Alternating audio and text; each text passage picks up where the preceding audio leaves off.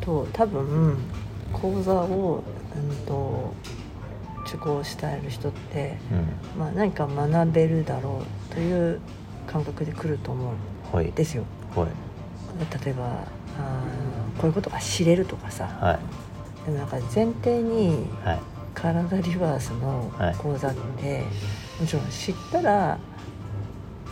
いやためにならないことはないんだけど、はい。それを狙うってなかなか難しいじゃないですか、はい。そんな話聞いたことないみたいな。はい。でその講座になる理由はなぜですか？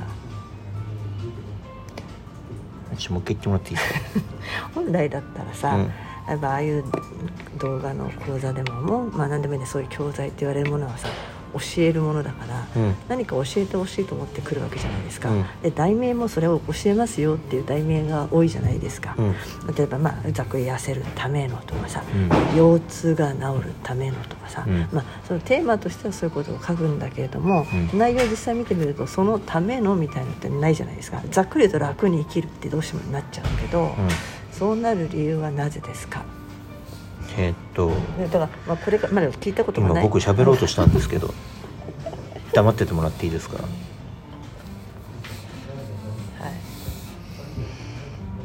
えっと今ねうーん世の中の人みんなって言っちゃうとちょっと大きな話になっちゃうんですけど今ネット開けばいろんな情報が出てくる世の中になったんで知りたいと思ったことがピンポイントで知れてしまうんですよ。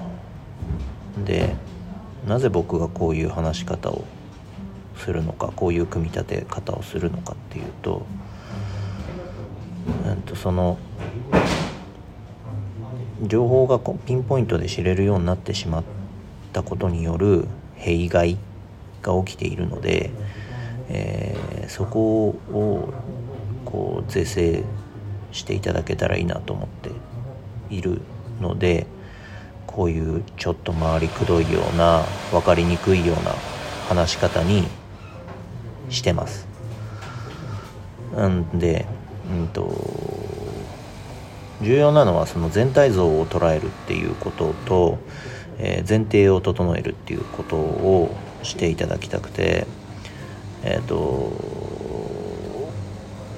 物事には順序があってそろばんだったら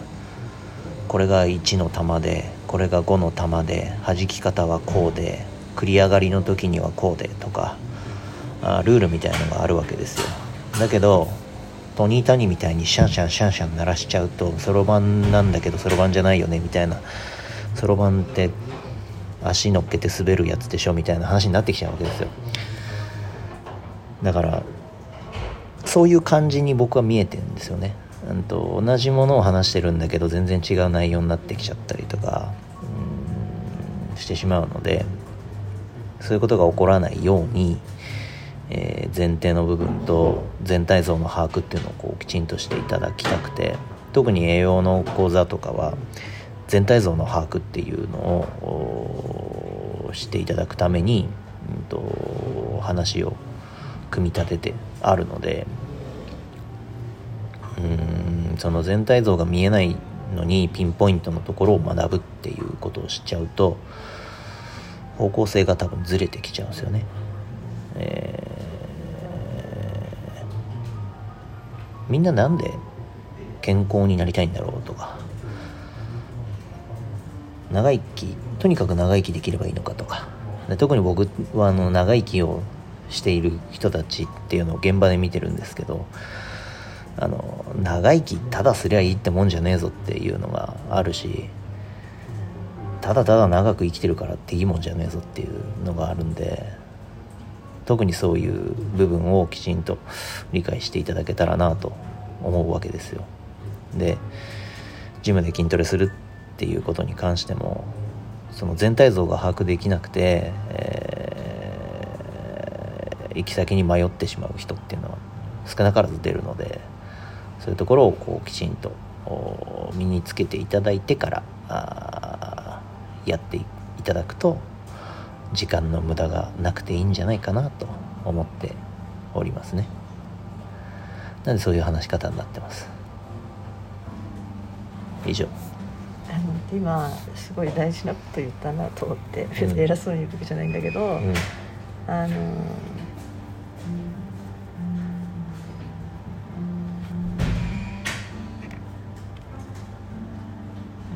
社会課題に対してうん。課題意識を持ってんじゃん、何が？その情報をねピンポイントでうん。これ知りたいって言うとその回答が来ちゃうみたいな、うん。ででも本当はそれなのみたいな。うん。前提を整えようっていう意識で情報を取りに行く人ってあんまりいないと思うんです。よ、うん。いないですね。当然。だから。だからだ僕はね僕は人に物を教える時に大体その全体像の把握と前提を整えるっていうことをまずするんですよ。それさえできちまえばあとは自動的にあの自動運転みたいなもんで進んでいくはずなんですけど皆さんそこをこうあの非常に面倒くさい部分になるのでえーなんか例えばほらトレーニングっていうとじゃあメニューが出てくるんですよね。じゃあ YouTube でトレーニングを探そうってなった時に腹筋のトレーニングとかお腹をへこますにはこれだとかあいうのがいろいろは出てくるんですけどそのなぜそのメニューに至るのかとかの部分は大体語られないわけですよ。これを10分やりましょうとかこれを10回やりましょうとかこれを100回やりましょうとか。なぜそこがそうなるのかとかそれをやってる人はどんな意識でやってるのかとか、えっと、その前にここがこういうふうにちゃんと動いてますかとかそういう部分がないとやってることは合ってても実際に体で表現されてることは別のことって話になっちゃうんですよね。だから一人で英語の勉強してると発音が果たして合ってるのか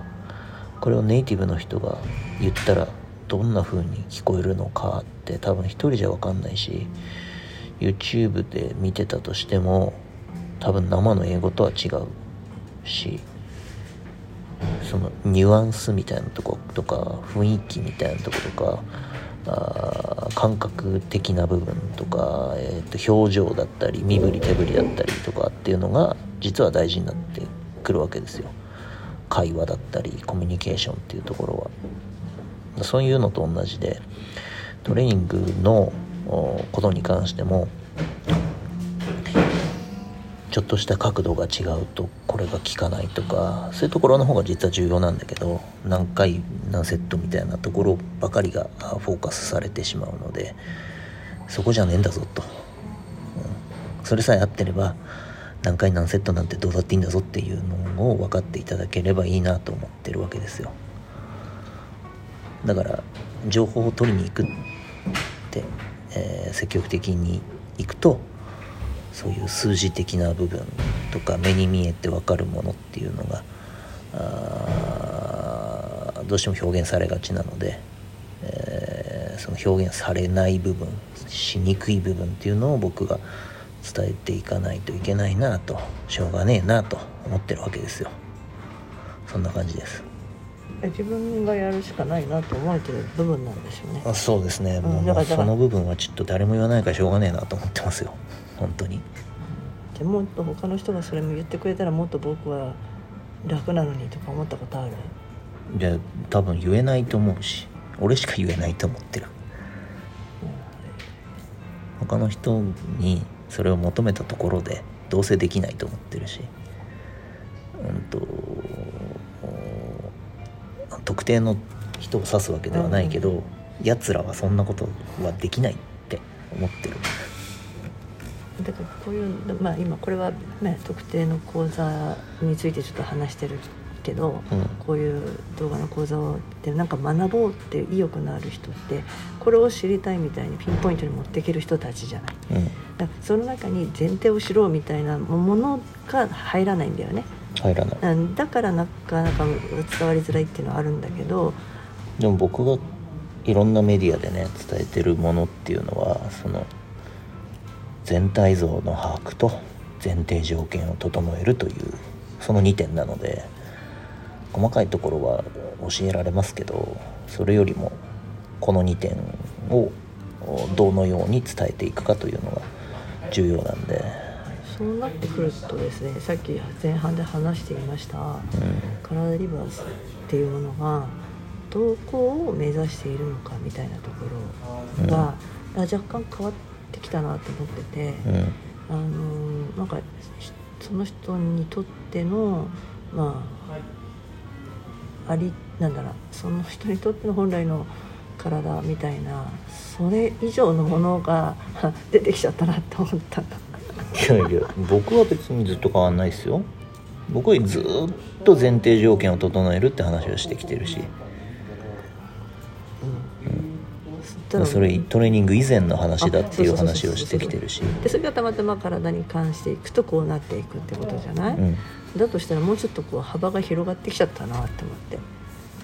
いやだから僕が提供しているコンテンツは体に関してだから。そうそうそうだけどでかじゃあでもさ別にトレーニング業界において言えばそういうことだったわけじゃない。の、別のなんか業界とか別のテーマだってあり得るわけじゃない、うん、あり得るけど、うん。別にそこそれをは解決したいってわけじゃないんだけど。いいよ。そこはいいよ。別に誰か他の人がやってくれよ。僕は僕の領域でやるから他の他の領域の人たちが僕の話を聞いてでもさそのやってくれればいいわけ情報を取りに行く時にピンポイントで行ってしまうから、その